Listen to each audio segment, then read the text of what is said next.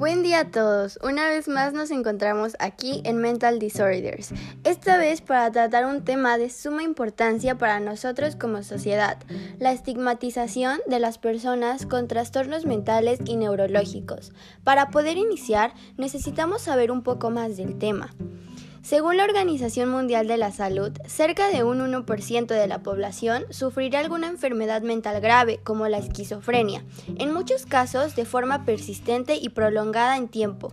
Igualmente, afirma que los trastornos mentales por consumo de sustancias representan un 13% del conjunto de personas atendidas por los sistemas de salud, lo que afecta a un colectivo importante.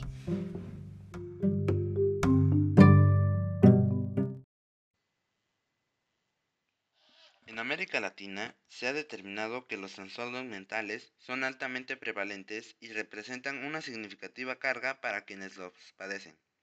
Dichos individuos usualmente deben lidiar en la interacción diaria con otras personas o instituciones, con barreras y obstáculos sociales. Al respecto, un tipo de interacción social que puede presentar consecuencias negativas para las personas con trastornos mentales es lo que se ha denominado estigmatización o simplemente estigma.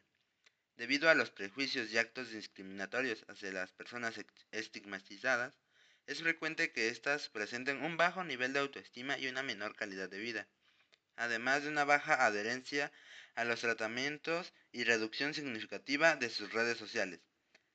También se ha observado que, frecuentemente, dichas personas no pueden acceder a espacios laborales o educaciones normalizadas, ni tampoco pueden establecer relaciones de amistad o de pareja. Por consiguiente, el estigma se transforma en un fenómeno contraproducente para lograr la plena inclusión social de los individuos con algún padecimiento psíquico.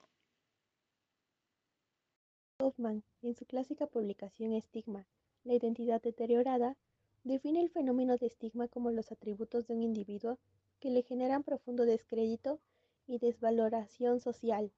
Según el autor, los procesos de estigmatización emergen desde la discrepancia entre una identidad social virtual, las características que debe tener una persona según las normas culturales y una identidad social actual, o sea, los atributos que efectivamente presenta la persona.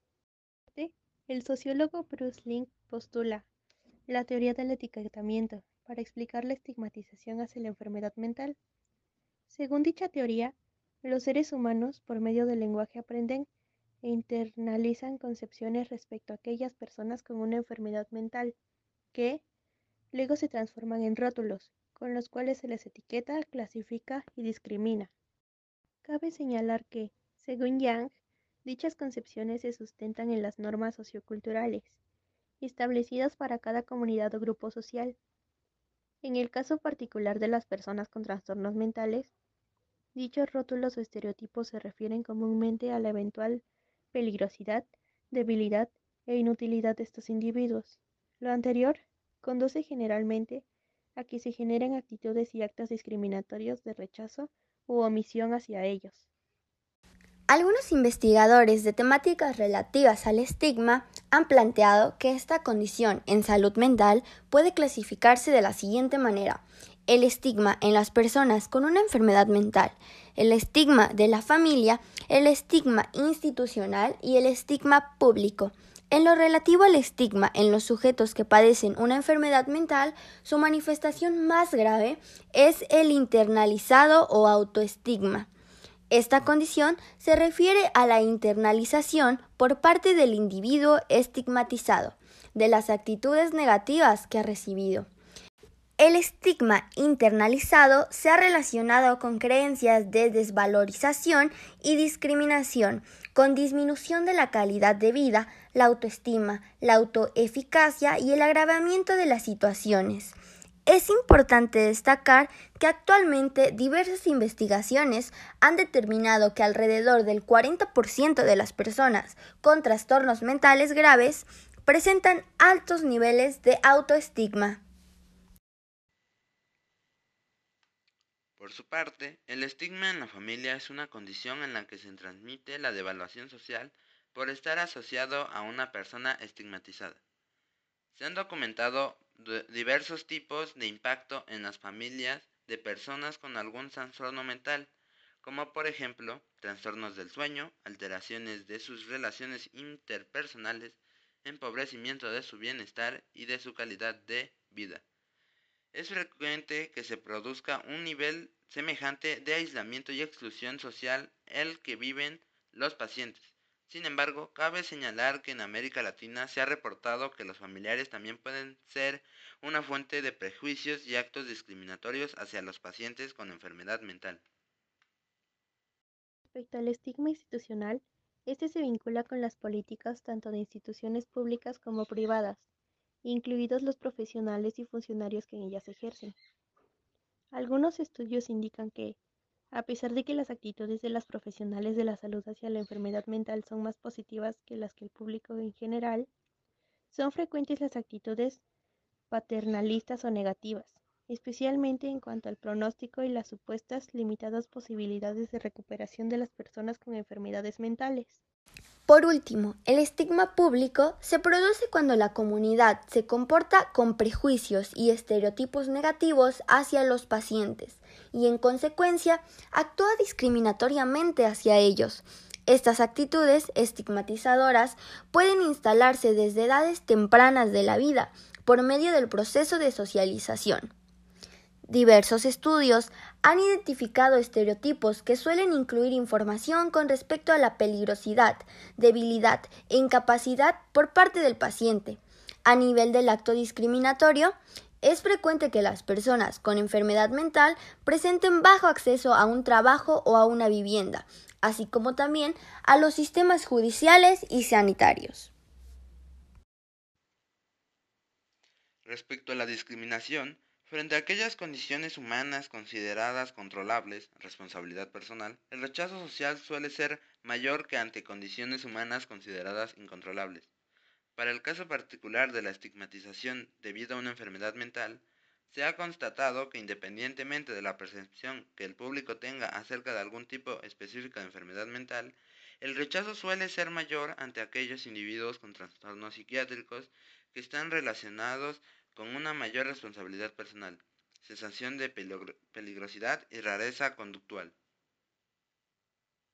Se ha descrito que la creencia de peligrosidad es altamente prevalente cuando se trata de trastornos mentales tales como el abuso de sustancias y la esquizofrenia, pero es mucho menor en respecto a la depresión. Por otro lado, la atribución pública de responsabilidad hacia quien sufre un trastorno mental se establece mayoritariamente cuando se refiere a personas que presentan adicciones, como la dependencia a bebidas alcohólicas, pero con mucha menor frecuencia hacia aquellas personas que sufren depresión o esquizofrenia. Esta distinción se ha notado con relación a la eficacia del tratamiento, observándose que la creencia de su efectividad es mayor para el alcoholismo y la depresión, pero menor para la esquizofrenia. Al analizar el estigma público relacionado con la etiología de las enfermedades mentales, se ha podido observar que, a pesar de que con el transcurso del tiempo el público ha adoptado una perspectiva casual neurobiológica de las enfermedades mentales, y que esta perspectiva ha aumentado la tendencia a apoyar su tratamiento, no ha disminuido su estigmatización. Los programas de empoderamiento personal serían la mejor estrategia para disminuir el estigma internalizado. Esos programas implican potenciar los recursos personales de cada persona con enfermedad mental, generando mayor autovalencia y control de sus vidas. Cabe señalar que dichos programas son desarrollados tanto por profesionales como por expacientes del sistema de salud, pares. Un factor facilitador para este tipo de intervención es establecer una relación más equitativa entre profesionales y pacientes, en la que estos últimos tengan un rol activo en los planes de atención sanitaria y exijan su derecho a la autonomía. Este tipo de intervención genera en los individuos con una afección mental una mayor motivación a buscar información y agruparse con otros individuos con condiciones semejantes, así como también una mejor adherencia a los tratamientos. Por otra parte, se han reportado intervenciones individuales por medio de la terapia cognitivo-conductual, TCC este, como abreviatura, para personas con estigma internalizado, comprobándose la eficacia de la TCC para aumentar la, autoestima. la autoeficacia, el bienestar subjetivo y reducir las creencias negativas asociadas a la enfermedad. Finalmente, con respecto al estima público, la literatura ha reportado tres diferentes estrategias para modificar las actitudes estigmatizadoras. En primer lugar, está la protesta que desafía las actitudes estigmatizadoras además de las conductas que promueven aquellas actitudes. La protesta como estrategia para reducir el estigma público puede ser útil. En la mayoría de las ocasiones su impacto es marginal e incluso puede empeorar las actitudes públicas. En segundo lugar está la psicoeducación, que tiene como objetivo modificar las creencias de las personas reemplazándolas por conocimiento más adquisible. Igual que la protesta, la psicoeducación ha reportado resultados poco significativos, lo cual sugiere que los efectos de este tipo de intervenciones son limitados. Por último, el contacto interpersonal con personas de grupos estigmatizados constituye la tercera estrategia para reducir este estigma. Este tipo de estrategia ha demostrado ser más efectiva que las dos anteriores, particularmente si se enmarca en programas de participación comunitaria. Además, si las intervenciones que incluyen contacto con pacientes o expacientes se dirigen a grupos sociales clave, como lo son los empleadores, proveedores de salud mental, profesionales de justicia criminal, diseñadores de políticas y los medios de comunicación, su probabilidad de éxito será mayor.